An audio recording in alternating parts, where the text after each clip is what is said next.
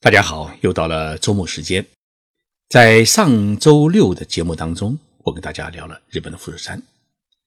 富士山的历史和日本如何管理富士山风景区的做法，很值得我们参考和学习。到今天为止，这一期节目的收听人数呢，已经有十二万人。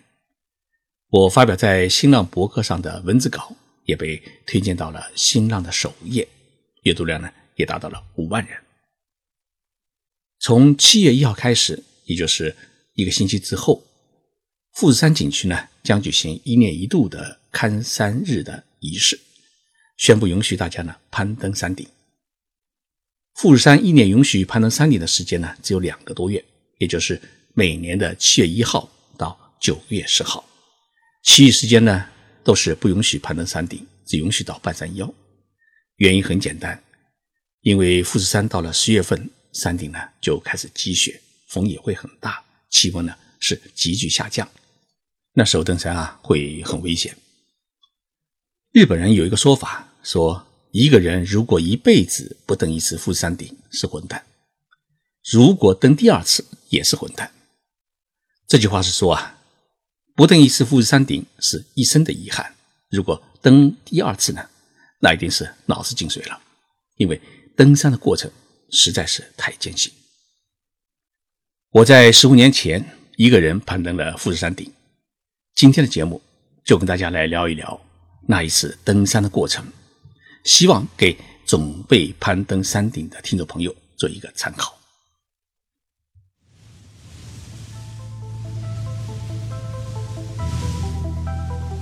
任你波涛汹涌，我自静静到来。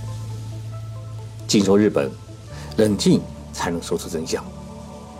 我是徐宁波，在东京给各位讲述日本故事。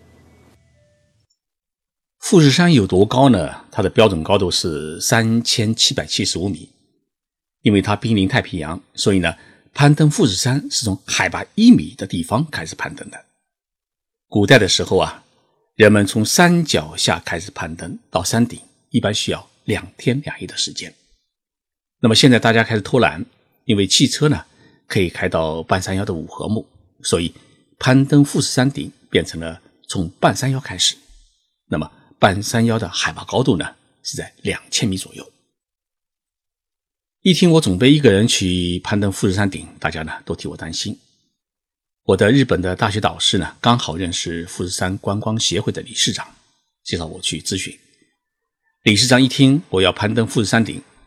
先给了我几本介绍富士山的书，然后呢，告诉我必须携带哪些装备，注意哪些事项。最后啊，他对我说啊，一个人去也没有多大关系，半途上一定会遇上同伴。理事长的话给了我很大的勇气。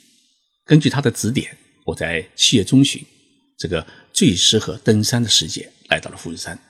从山中湖，也就是富士山脚下呢，坐上大巴，直接到了半山腰的五合目。从五合目距离山顶的直线距离，也就是一千七百七十五米。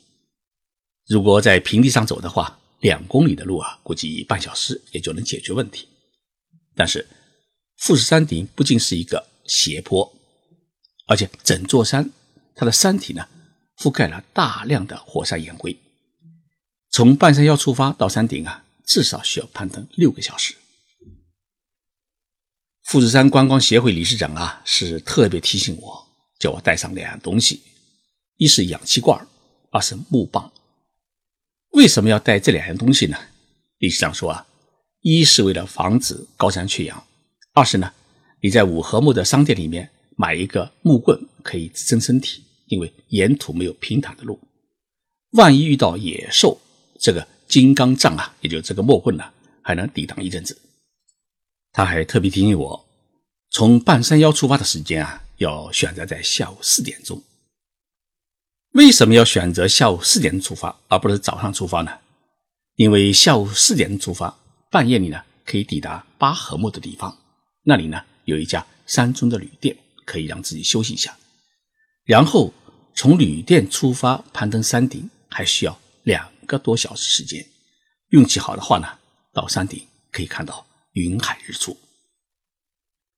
从五合目出发的时候啊，我穿了一件 T 恤衫。那时候啊，年轻气盛，啥都不怕，就一个人沿着崎岖的山道往山上爬。富士山还正没有人工修建的登山道，我想起了鲁迅先生的一句话，叫“世上本无路，走的人多了，也便成了路”。富士山的登山道就是许许多多的登山者们铲出来的。我们远看富士山，一切都觉得很漂亮，但是当我们自己去亲密的接触富士山体的时候啊，发现满山都是火山的碎石。它告诉我们，这是一座历史上多次喷发的活火山。富士山的半山腰还有一批灌木林，再往上走就只能看到一些草。那么走着走着，发现草也没了，只有一些火山灰。晚上七点钟，天已经暗了下来，气温也下降，估计只有十几度。周边呢是安静极了，只有山风吹过来的丝丝的声音，还有我的脚步声。我打开了手电筒，这才发现，在我的不远处也有手电筒的灯光在闪烁。哎呀，我想，终于遇到登山的伙伴了。于是我就加快了步伐往前赶，追赶了半个小时，终于看到一对。六十多岁的老夫妻，一问是从北海道来的。他们得知我是中国人，告诉我他们登上过长城。他说：“那长城太伟大了，中国人怎么会想到去建这么一座城墙？”我说：“啊，我们过去中国人呢，读书人多，打不过骑马的民族，所以呢，只好修长城。”哎，他们说：“你这个解释啊，很有道理。”我们边走边聊。到了夜里九点钟左右啊，终于爬到了八合木，看到了那座可以休息的小旅店，店门口啊写着海拔三千四百米。进了小旅店，发现里面已经有二十多个登山客，个个都像难民似的。旅店很小，就是两个大的榻榻米房间。榻榻米房间的特点是，房间有多大，床就有多大。记得躺下给一条被子呢，是九千日元，大约是。五百多元人民币。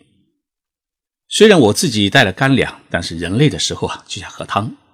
这家旅店呢供应拉面，我要了一碗肉片面。肉倒是真的，面却是方便面，而且还很贵，要一千日元，大约是六十块人民币。我想想，旅店老板要把这些东西从山下背到这么高的山顶附近的地方，多收几百日元也是正常的。因为富士山许多时候是云雾弥漫，因此呢，旅店的被子啊，感觉也是湿漉漉的。爬了五个多小时的山，确实也累了。吃完拉面以后啊，我就倒床就睡。还没睡多少时间，大家就喊起床了。一看手表，是凌晨两点钟。因为从八合目到山顶啊，至少还要走两个多小时，为的是能够看到早上的日出。走出旅店，仰望星空。看到满天的星星，感觉自己啊离宇宙是那么的近。二十多个人一起走，热闹了许多。有人开始唱日本民谣。四点半左右啊，我们终于登上了富士山顶。那时候太阳还没出来，天已经蒙蒙的亮。看山下呢是云雾缠绕。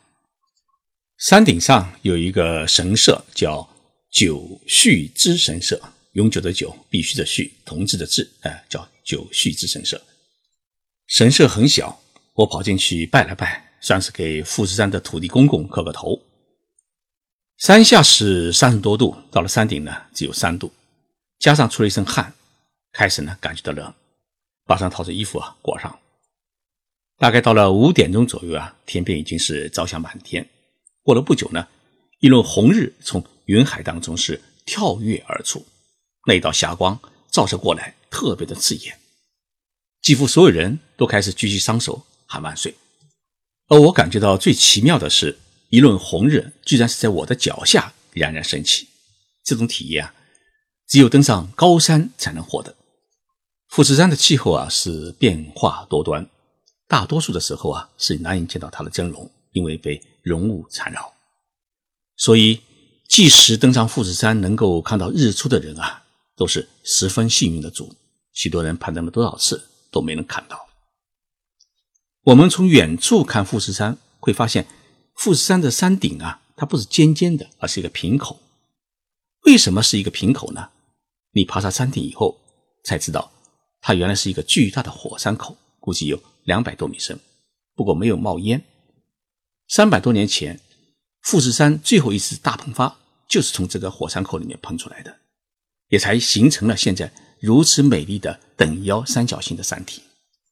山顶上除了神社之外呢，还有两个主要的建筑，一个是一家小邮局，自然是日本最高的邮局，可以打电话，可以寄明信片。我记得当时我买了十张明信片，一张一张写好，寄给最要好的朋友，最后一张呢是写给自己的。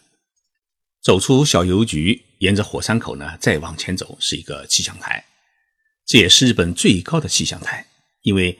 一年当中，富士山的大部分的时间呢都是冰雪封山，因此在这个气象台里面工作啊，条件是十分的艰辛。但是许多日本的气象工作者都以自己能够在富士山顶的气象台里面工作过而感觉到一种荣耀。绕富士山顶的火山口走一圈呢，大概需要两个多小时，我就跟着大家走，结果看到的景色是很有趣的。因为富士山的北边是山顶线，所以北边的景色呢是起伏的群山。然后走到南边是静冈县，我看到了浩瀚的太平洋。所以登高望远真的会改变人生的三观，因为会发现自己是多么的渺小，世界是多么的雄大。走完一圈的火山口啊，哎，确实累得趴下。虽然氧气罐是没有用上，但是毕竟是在。崎岖不平的火山岩灰上走，结果呢，两腿啊是累得发抖。回到小神社，看到边上居然有一个自动售货机，一瓶矿泉水啊，山下是卖一百三十日元，到了山顶呢就是五百日元。